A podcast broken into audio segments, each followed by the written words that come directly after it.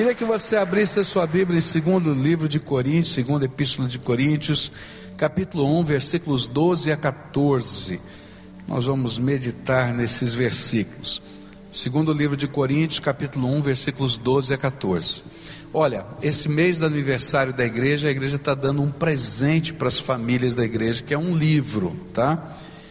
Nós compramos 3 mil, já distribuímos mil, tá?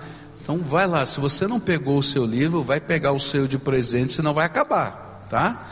Então corre lá no final do culto, tem gente lá preparada para te ajudar com isso. A palavra do Senhor nos diz assim: Este é o nosso orgulho, a nossa consciência dá testemunho de que nos temos conduzido no mundo, especialmente em nosso relacionamento com vocês com santidade e sinceridade provenientes de Deus, não de acordo com a sabedoria do mundo, mas de, de acordo com a graça de Deus. Pois nada lhe escrevemos que vocês não sejam capazes de ler ou entender, e espero que assim como vocês nos entenderam em parte, venham a entender plenamente que podem orgulhar-se de nós, assim como nos orgulharemos de vocês no dia do Senhor Jesus. Pai querido, nessa hora, quando vamos meditar na tua palavra, que o Senhor aplique a tua mensagem ao nosso coração. É aquilo que oramos no nome de Cristo. Amém. Você pode sentar-se, querido.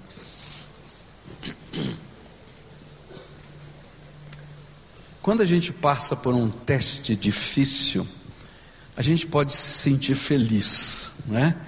E a gente pode até se sentir orgulhoso. Por exemplo, quando alguém passa num vestibular, não é?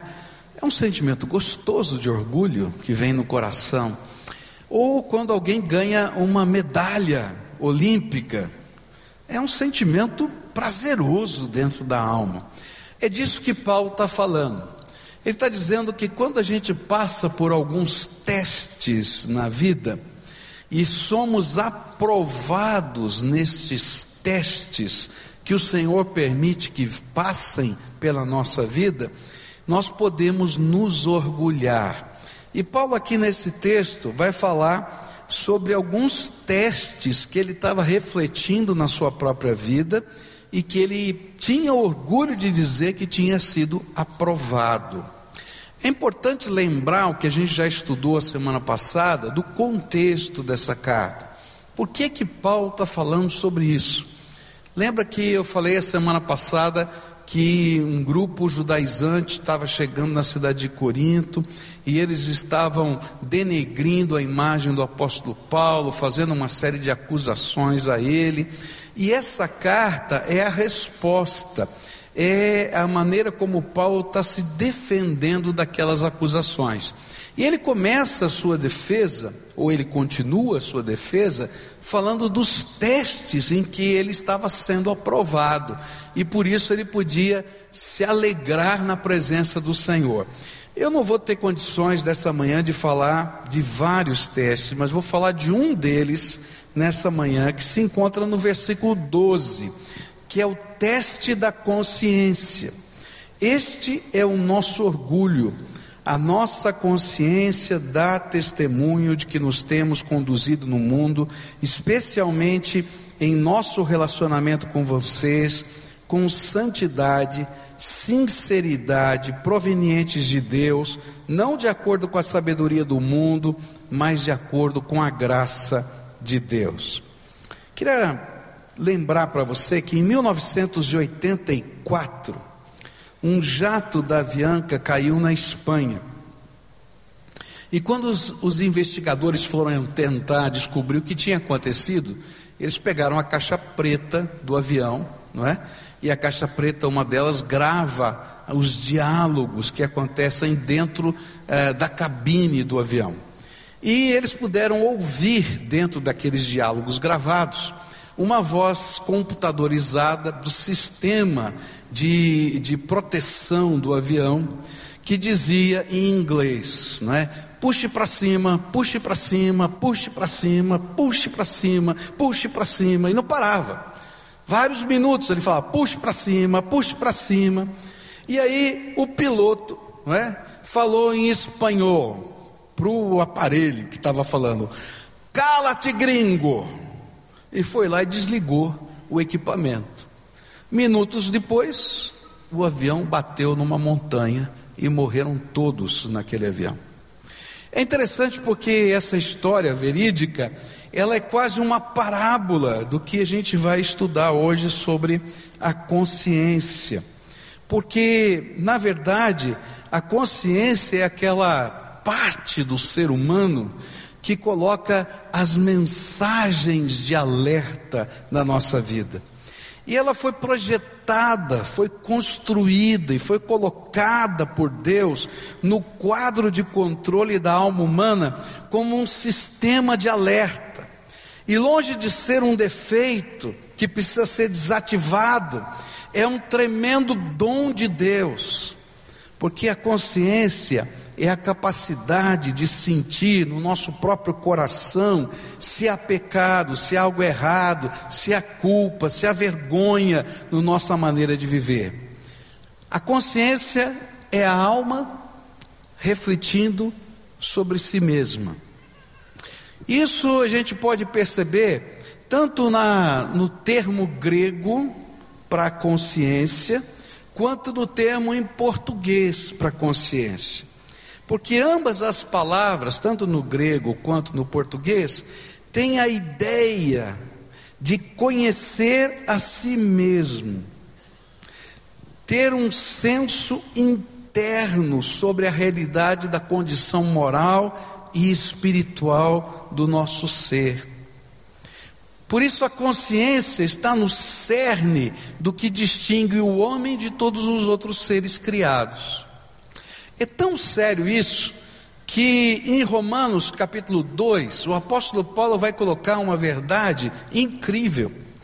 Ele vai dizer o seguinte: olha, nós somos indisculpáveis diante de Deus por causa dos nossos pecados, até quando o evangelho não chegou a ser pregado numa cultura.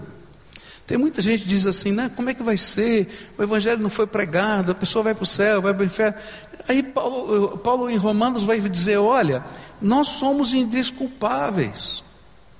A salvação é um presente de Deus para quem já está morrendo. Por quê? Porque mesmo que ele não conheça a lei, existe uma lei dentro dele que fala para ele o que é certo e o que é errado, que é a sua consciência. Olha só o que Paulo disse em Romanos 2, versículos 14 e 15. De fato, quando os gentios que não têm a lei praticam naturalmente o que ela ordena, tornam-se lei para si mesmos, embora não possuam a lei, pois mostram que as exigências da lei estão gravadas em seu coração.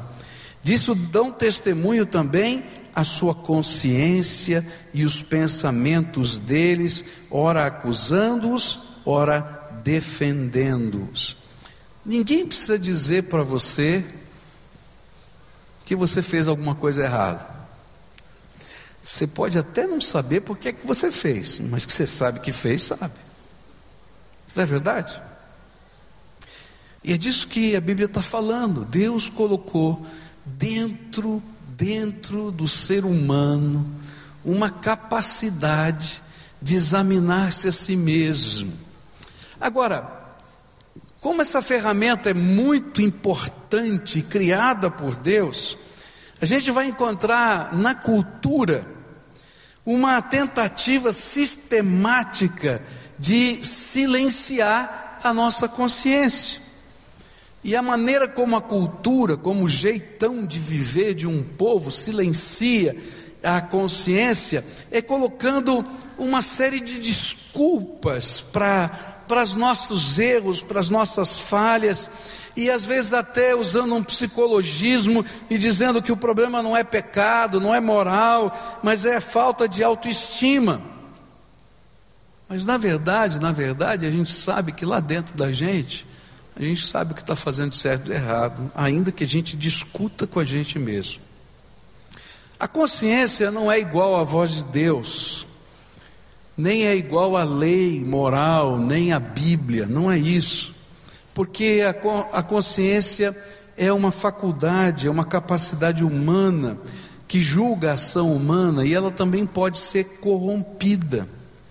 Por isso, se você quer tirar o máximo da sua consciência, você precisa informar a sua consciência no mais alto padrão moral e espiritual que exista.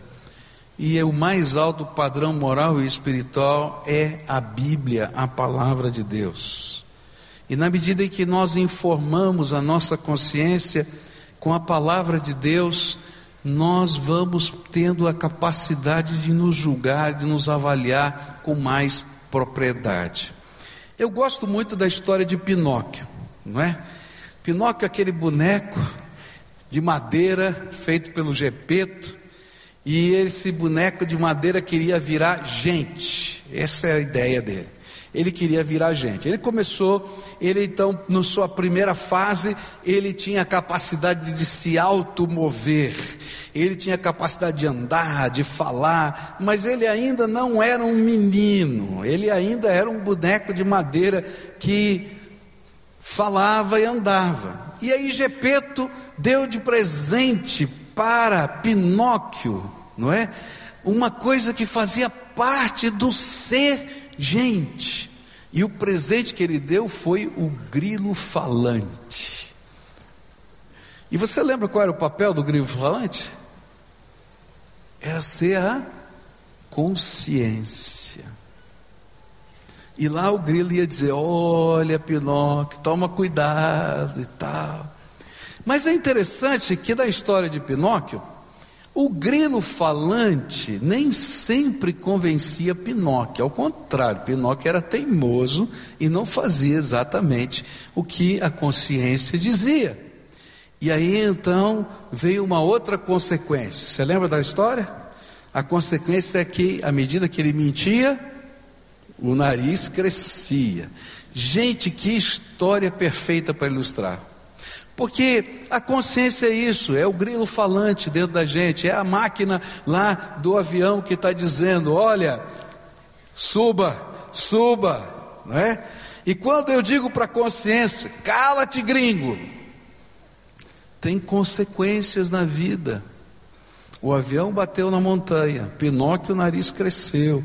E o interessante é que muitas vezes todo mundo que está à nossa volta é capaz de ver, mas nem sempre eu consigo enxergar a ponta do meu nariz. Tem que crescer muito para enxergar. Ela cresceu um pouquinho, ainda não vi. E aí a gente vai vivendo a vida e vai percebendo essas consequências. E Deus está usando tudo isso para trabalhar na nossa vida. Quanto mais nós conhecemos da verdade de Deus, quanto mais nós obedecemos a Deus, a consciência não somente nos acusa, mas ela nos recomenda, e ela passa a nos dar alegria, ela nos afirma, ela nos dá paz, ela nos dá alegria, contentamento, por quê? Porque passamos no teste da consciência. Mas hoje, infelizmente, a maioria das pessoas da nossa sociedade respondem às suas consciências tentando silenciá-las, como aquele piloto: cala-te, gringo. E o pior é que eles vão encontrar milhares de pessoas tentando convencê-lo de que esse problema de consciência tem tantas desculpas e tantas razões, e aí eles começam a redefinir aquilo que a consciência está acusando, e aí dizem que a embriaguez não é problema, porque só estou buscando alegria. A imoralidade sexual não é problema, porque eu sou dono da minha vida. Ou qualquer outro tipo de comportamento desviante não quer dizer nada, porque Cala a boca, gringo. E o pior é que esses valores, que são desvalores, vão entrando até na consciência de crentes, de cristãos.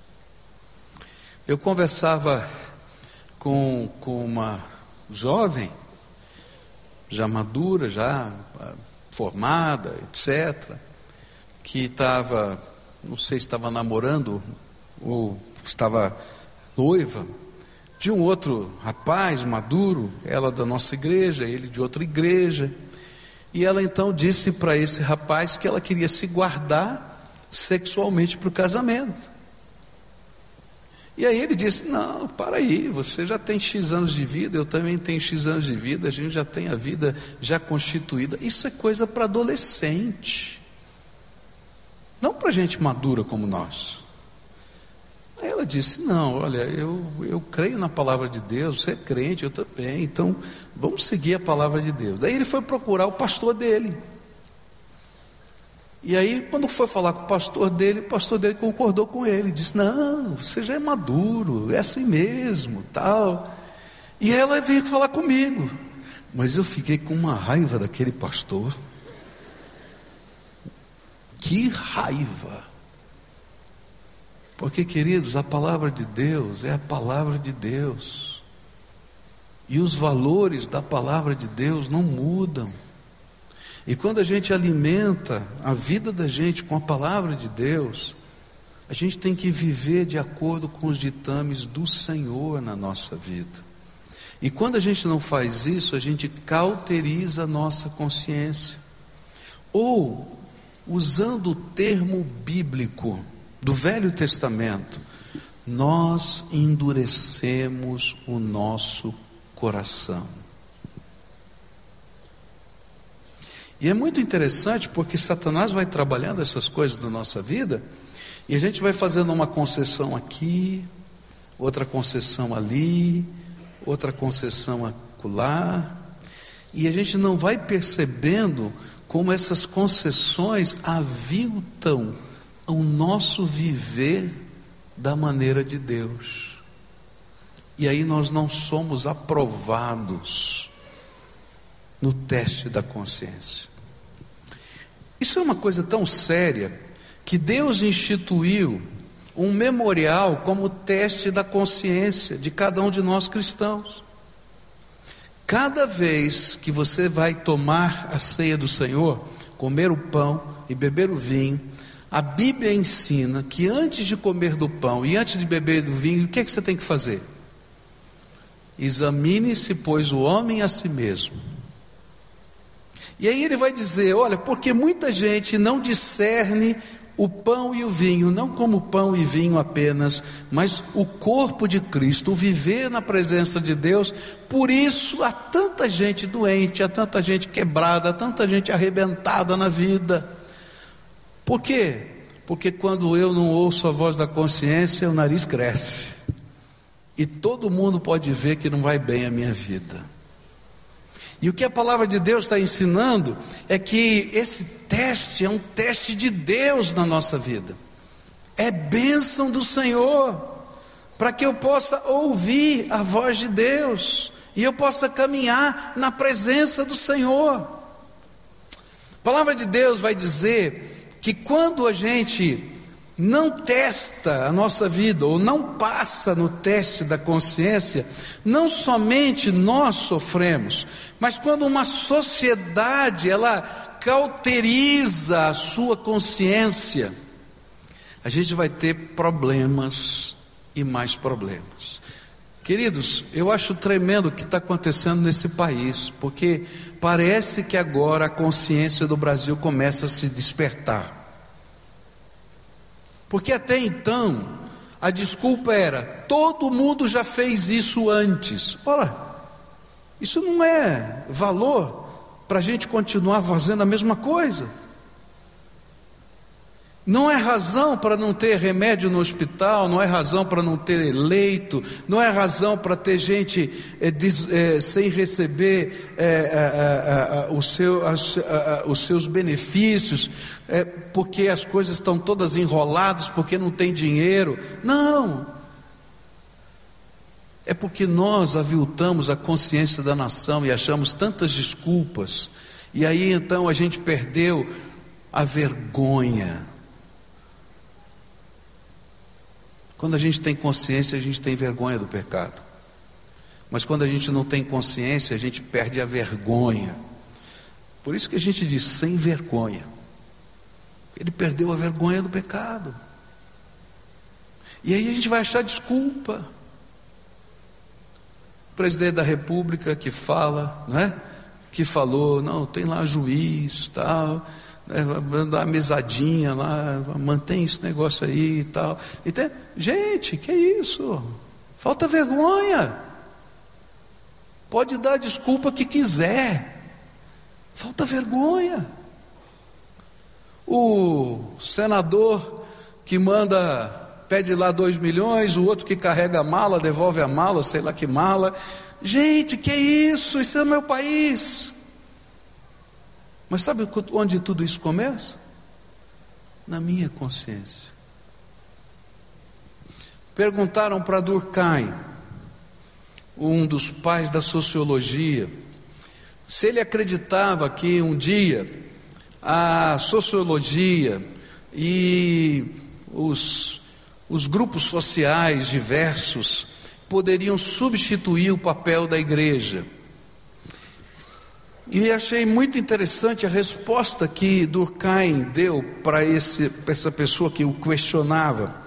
Ele respondeu assim: ele disse assim: nenhuma ciência vai substituir o papel da igreja, porque toda ciência é uma moral, um jeito de viver sem ética.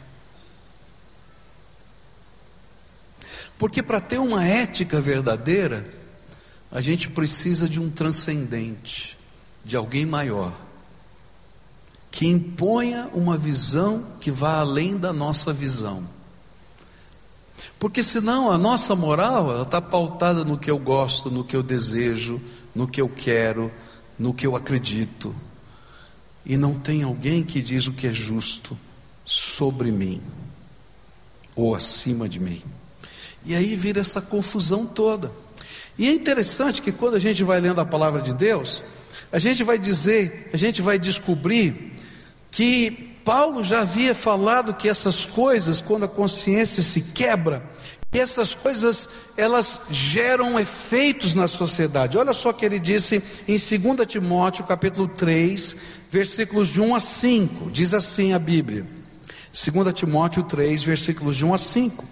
Saiba disto: nos últimos dias sobrevirão tempos terríveis, os homens serão egoístas, avarentos, presunçosos, arrogantes, blasfemos, desobedientes aos pais, ingratos, ímpios, sem amor pela família, irreconciliáveis, caluniadores, sem domínio próprio, cruéis, inimigos do bem, traidores, precipitados, soberbos, mais amantes dos prazeres do que amigos de Deus, tendo aparência de piedade, mas negando o seu poder, afaste-se desses também. E quando ele fala sobre a consciência perdida na igreja, ele diz assim em 1 Timóteo 4,2: Tais ensinamentos vêm de homens hipócritas e mentirosos, que têm a consciência cauterizada. Mas eu tenho uma boa notícia para você. De alguma maneira, porque eu sou pecador e você é pecador, há alguma área da minha vida que eu estou em luta comigo mesmo. E quando eu já perdi muitas vezes essa luta, eu tenho a tendência de cauterizar a minha consciência. E eu tenho a tendência de me proteger. E aí eu vou construir muralhas na minha volta de proteção. E muitas vezes essas muralhas estão baseadas em filosofias, em ideias, pensamentos e assim por diante. E aí eu crio o meu arcabouço filosófico, teológico, e eu coloco uma parede em volta de mim para que a minha consciência não me acuse. Eu cauterizo a minha consciência. E eu quero dizer para você que há alguma coisa tremenda que só Jesus faz. Só Jesus tem poder para renovar a nossa consciência. Só Jesus tem poder para perdoar o nosso pecado. Só Jesus tem poder para nos dar uma nova visão. Só Jesus tem poder para entrar naquela área que a gente é perdedor e promover transformação.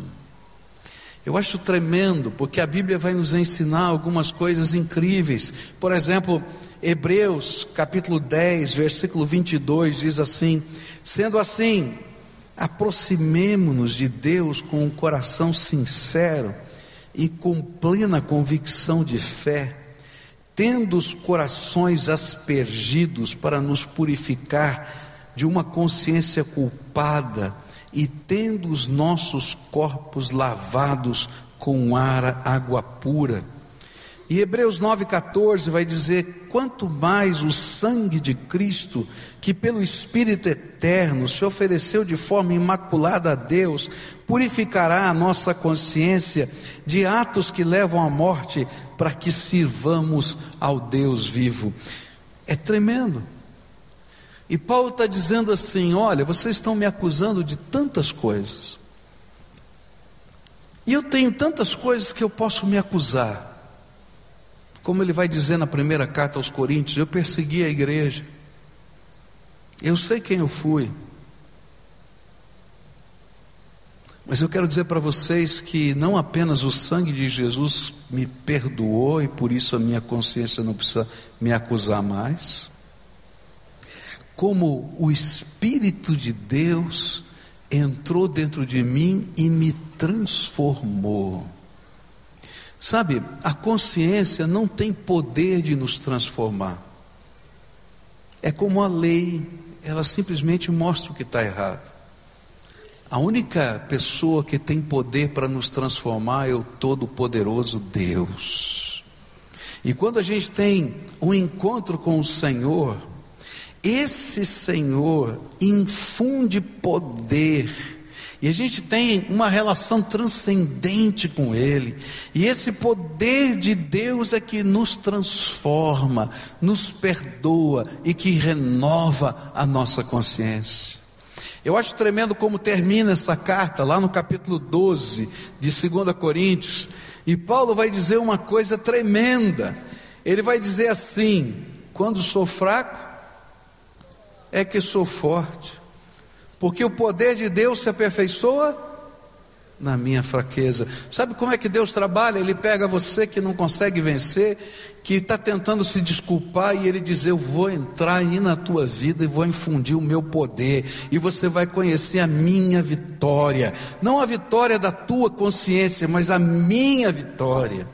E sabe o que acontece? A Bíblia vai dizer em capítulo 10 de 2 Coríntios, e eu acho tremendo isso, porque Paulo está lidando com esses aspectos todos do teste da consciência, e ele diz assim: Olha, você que fez os muros com as fortalezas do entendimento, com os fundamentos da sua filosofia de vida, quando o Espírito Santo entra, ele leva cativo a presença do trono do Pai.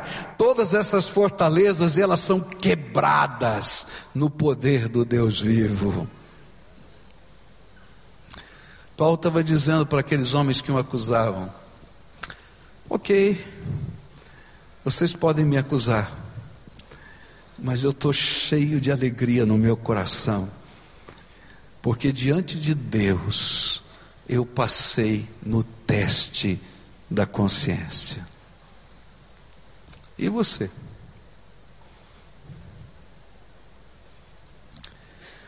Talvez nessa manhã o Espírito Santo de Deus queira trabalhar na sua vida em alguma área específica, onde a sua consciência tem sido cauterizada, onde você construiu alguns fortes para não deixar a graça de Deus entrar, nem a palavra de Deus entrar. E hoje, o Espírito Santo de Deus está falando para você: eu quero destruir essas fortalezas e levar tudo isso cativo à minha presença. eu quero infundir o meu poder sobre a tua vida. O poder transformador de Jesus. Ele não vai apenas perdoar os pecados. Ele não quer apenas perdoar os pecados. Ele quer encher a tua vida de algo que transcenda a tua capacidade para você conhecer o poder dele na tua fraqueza. Por isso, nessa manhã, eu queria terminar esse culto orando com você. A gente sempre termina os cultos orando juntos, não é? Eu faço isso porque eu acho que toda vez que Deus fala ao nosso coração, é digno que nós respondamos a Ele. Se Ele está falando, Ele está aguardando uma resposta. E eu vou convidar pessoas a saírem dos seus lugares, lá em cima, na galeria, ou aqui embaixo, onde você estiver para virem aqui à frente para a gente orar junto. E eu vou explicar para você uma oração de confissão. Sabe o que é confissão? É eu concordo. Deus, eu concordo com aquilo que o Senhor falou comigo. É uma oração de busca de poder transformador de Deus na tua vida que a tua fraqueza seja tratada pelo Espírito. É um infundir da graça. E talvez pegar algumas coisas que você acha que Deus nunca vai poder mexer. E deixar o Espírito Santo levar lá para cima. E dizer: Ó, está destruído todas essas fortalezas, porque eu vou derramar graça sobre a tua vida. Eu nunca vou me esquecer da história de um, um irmão que já faleceu, o Disseu. Já contei para você essa história, mas eu acho tão linda. Eu vou contar de novo. Um homem que perdeu tudo por causa do álcool. E a última coisa que ele estava perdendo era a sua casa. E um dia ele ouviu uma mensagem dessa num lar, numa casa, numa célula. E ele foi para casa sem tomar nenhuma decisão.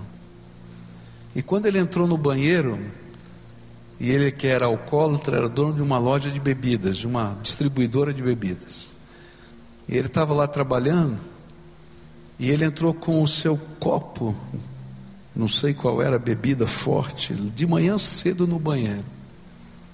E quando ele olhou no espelho e se viu, o Espírito Santo falou para ele: Se você quer, eu hoje te liberto. Joga essa bebida no vaso, que eu hoje te liberto.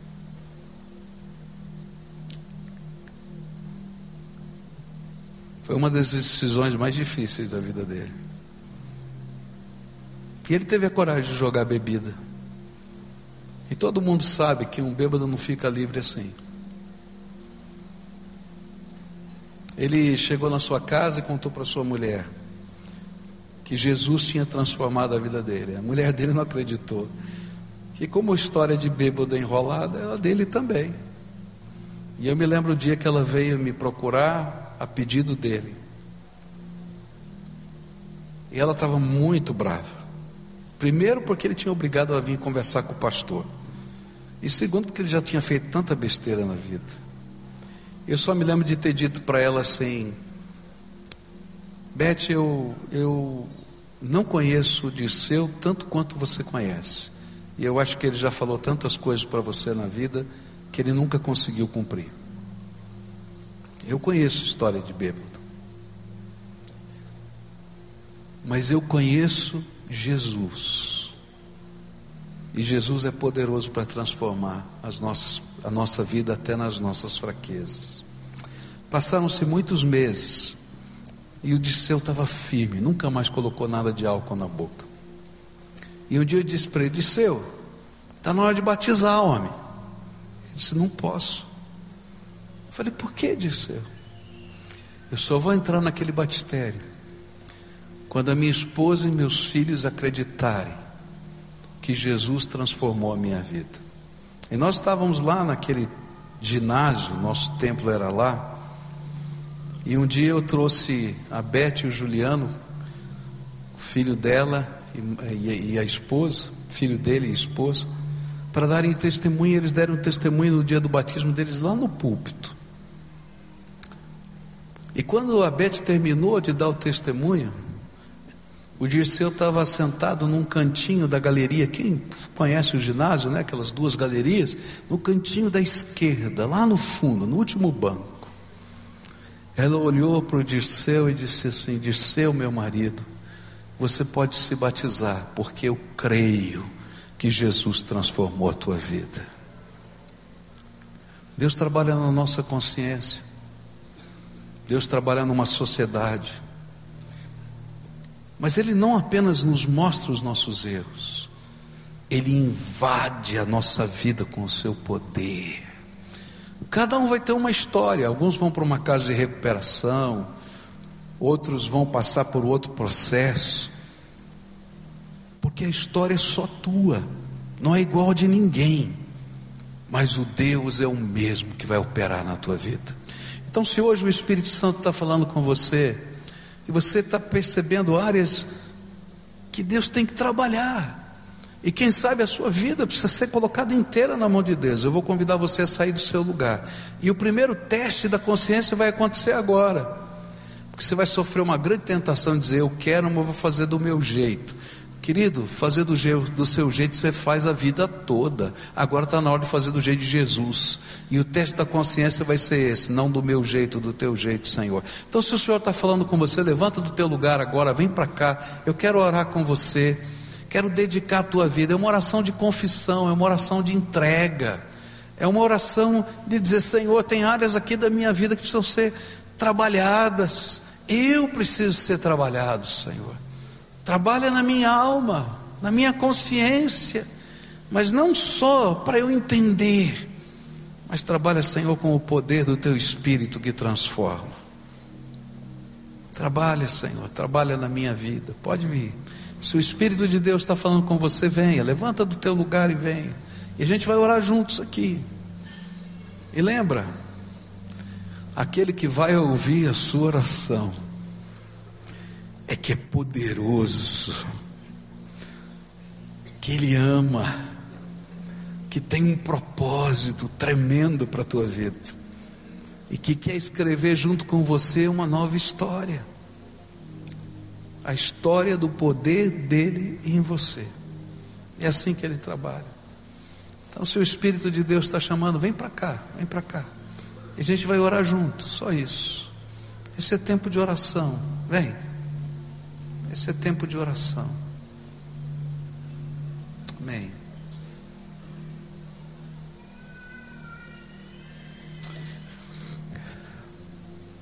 Primeiro momento dessa oração a gente chama de confissão, sabe o que é? O que é que você tem que concordar com Deus? O Espírito Santo está falando alguma coisa com você, diz assim, Senhor, eu ouvi a tua voz, eu concordo com o Senhor.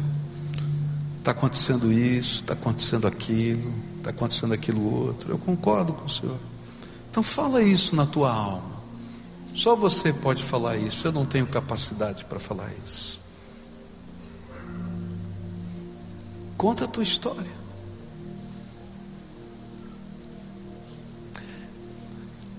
Agora, eu quero orar para Deus fazer duas coisas na tua vida: destruir as fortalezas do entendimento que estão em você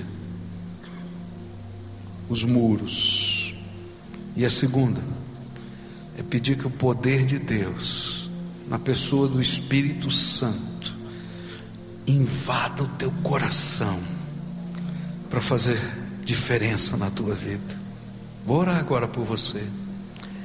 Senhor Jesus, tu estás ouvindo o clamor do teu povo. Eles não estão aqui por minha causa, não, é pelo Senhor. O Senhor. O Senhor já tem falado e falou hoje. Mas agora eu quero te pedir algo, Senhor, especial. Tua palavra nos diz, Senhor, que o Espírito de Deus destrói essas fortalezas e leva cativo todo o entendimento à presença do Senhor.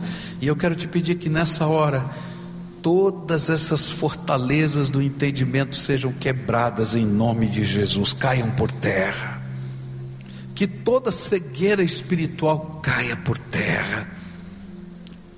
E quero, Senhor, te pedir que no lugar disso que dava conforto para a alma, segurança, o Senhor invada com o Espírito Santo e que o Senhor encha esses corações e que no lugar em que eles são fracos, eles se tornem fortes, porque o Senhor está operando transformação na vida deles.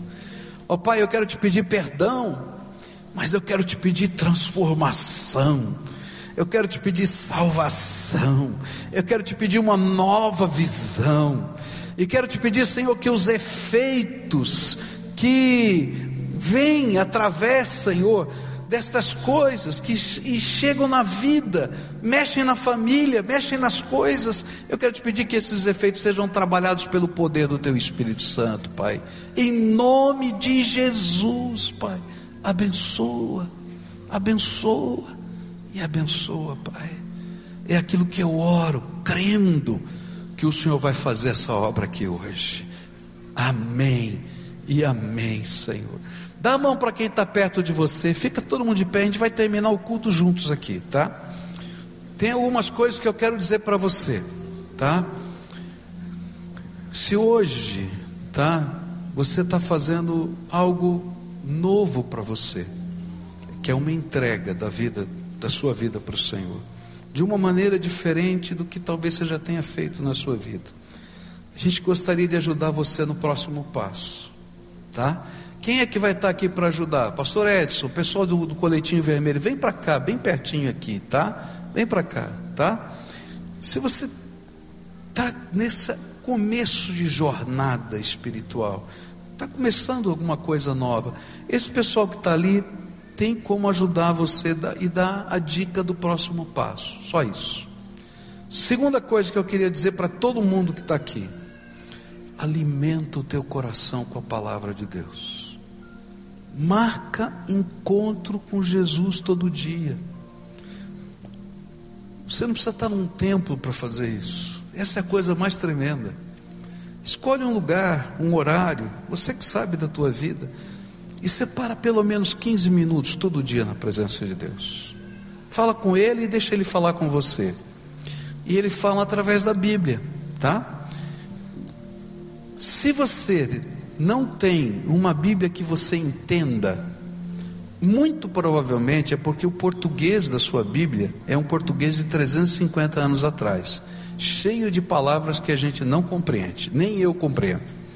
Tem umas lá que são complicadas. Por exemplo, eu sempre confundo chocarrices, eu ia falar cachorrices, mas é chocarrices né, que é gracejo indecente. Ninguém mais usa essa palavra, tá? Então, se você quer uma Bíblia na linguagem atual para você ler, pede para uma das pessoas que estão de colete vermelho, é um presente da igreja para você. Por quê? Porque eu quero que você tenha o seu encontro com Jesus. O mais importante é Jesus.